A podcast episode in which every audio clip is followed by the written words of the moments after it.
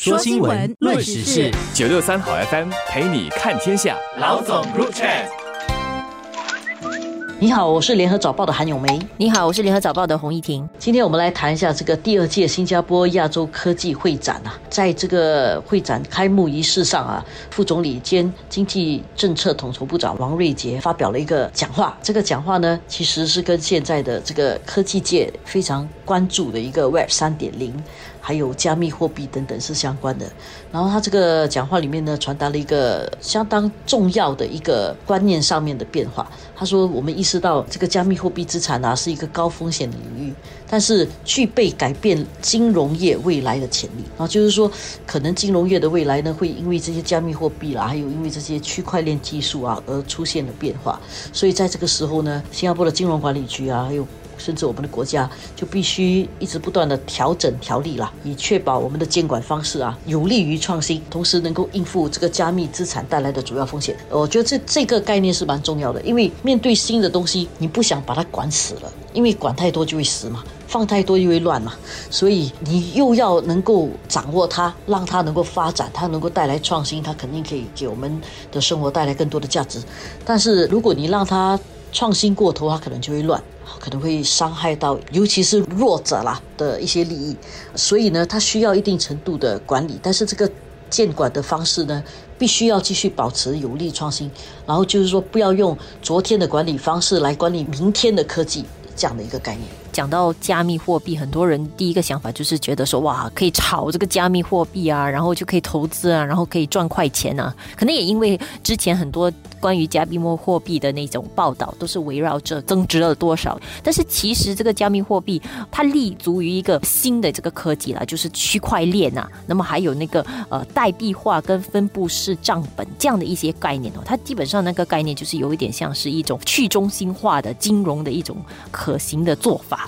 从政府的角度来看的话，其实这个东西在金融领域的使用，在管控一些金融的风险啊，然后还有在维持一些呃交易的保障啊跟安全方面，其实它有很大的潜能。所以也是为什么副总理这次就有提到说，金管局其实还会进行一项称为这个守护者计划初步的一个试验呐，就是它的这个试点哦，是说要在这个批发融资市场啊去探讨怎么去中心化。据我的理解啦，就是可能这个融资市场来讲的话，如果可以用通过一些可能区块链的一些运作方式的话，可能可以帮助需要找资金的人跟可以提供资金的人做一些配对，而这个过程中可能又不需要中介，因为是用区块链嘛，所以一个比较相对可能有保障或者安全的一个做法去进行，所以这有可能是呃下来在。金融业的使用方面，它可能具备了一些大家呃目前可能看不到的一些潜能啦。刚才一婷提到一个概念哦，就是批发的融资市场进行这样的测试啦。所以我们需要解释一下，这个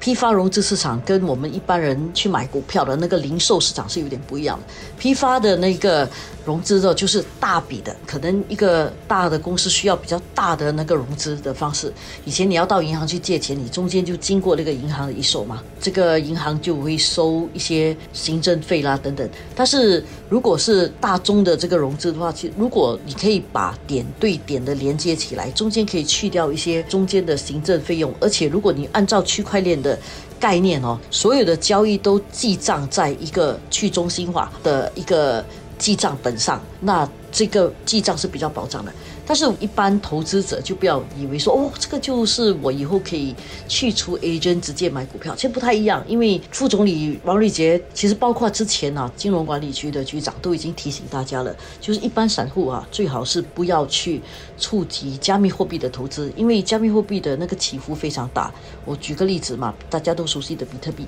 五年前它是大概一个比特币四千美金左右，现在比特币呢，一个是三万。九千美金，而且三万九不是最高的，就是四千块去到三万九。它增加的这个幅度只需要五年，最高是其实在去年十月啊，它的最高点呢，这大概在八万三千左右嘛。你可以想象，从四千块到八万三千左右，只需要四年的时间，它中间的起伏有多大？这个不是一般散户所能够承担的。因为你现在如果问我的话，我连一个比特币我都买不下，我的可以承担风险的那个心理素质没有这么强，所以一般散户的的话就不要去触及这个东西。说新闻，论时事，九六。三好 FM 陪你看天下。老总 Chat，我觉得以我们一般人来讲呢，去了解区块链，去了解加密货币，去了解什么叫去中心化跟分布式账本啊这样的一些概念呢，是有利于我们下来了解，不只是金融领域，包括一些政府管理啦。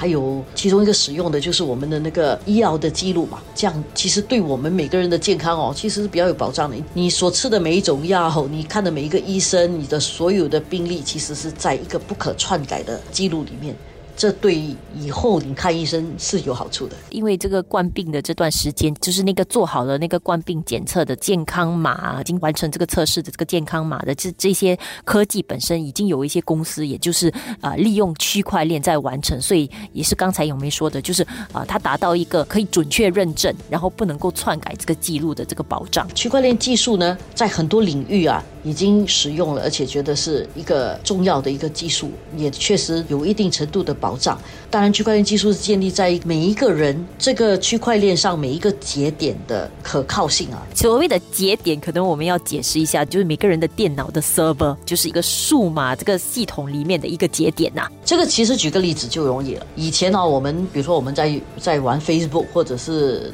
在看 YouTube 等等，你把你的信息全给了这个 Facebook 这个平台。这平台呢，就收集了所有人的资料，它它就是那个中心，可以说是垄断了所有的信息啊。但是在这个区块链技术里面呢，就没有这样了，就是说每个人都自己掌控了自己的技术，而且自己的电脑里面呢也记录了这个生态圈里面的所有活动。那换句话说，我们每个人就是自己的一个节点，一个数据库，所以才讲说分布式账本嘛。因为每一个人的电脑啊，都是一个账本啊，都是一个记录这个生态里面的交易的一个账本，所以叫做每一个人是一个一个节点。在这种的情况底下，其实它里面是没有一个监管的，没有一个政府的，所以很多时候我们过去的社会，我们都相信有一个。管理者，我们要相信他。他不管是用投票选出来的，还是用枪杆子出政权的等等任何方式，他总之是一个政府。他必须要足够的信任度，人们才会相信他。不然你不是。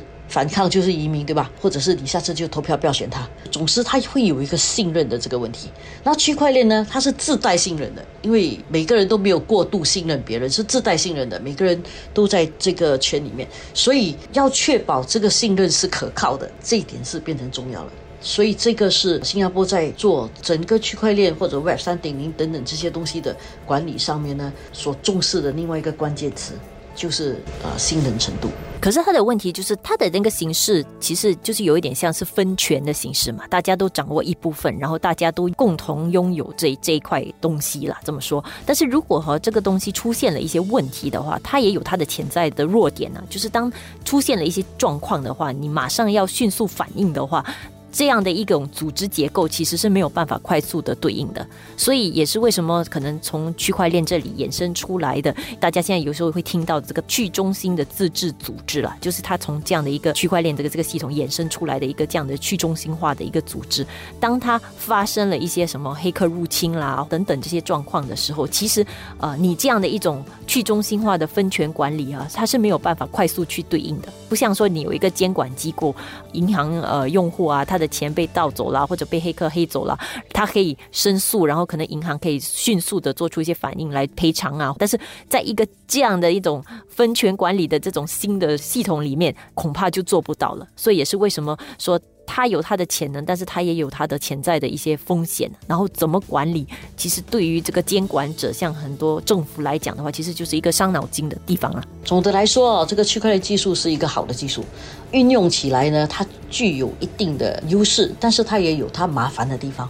所以不管怎么讲，毁誉参半的啦。有些人称赞，有些人觉得它不好。那不管怎样呢，现在应该做的就是去了解它，不要完全否定它，因为我觉得有些技术它能够持。久的被用，这个东西已经存在了差不多十年。所以它能够一直在那边的话，它一定有它的价值啊！而且我觉得跟所有的数码技术是一样的，就是刚初期它可能会有一段蛮长的一段时间，慢慢大家摸索。但是，一旦大家找到了一个使用它的一个方式啊，然后知道怎么运用哦，善用它的时候，它是会所谓的 exponential growth，它就是会快速的增长，突飞猛进的。所以，如果我们这个时候不跟着去了解的话，等到到时突然间的时候，你会发现你跟不上了了。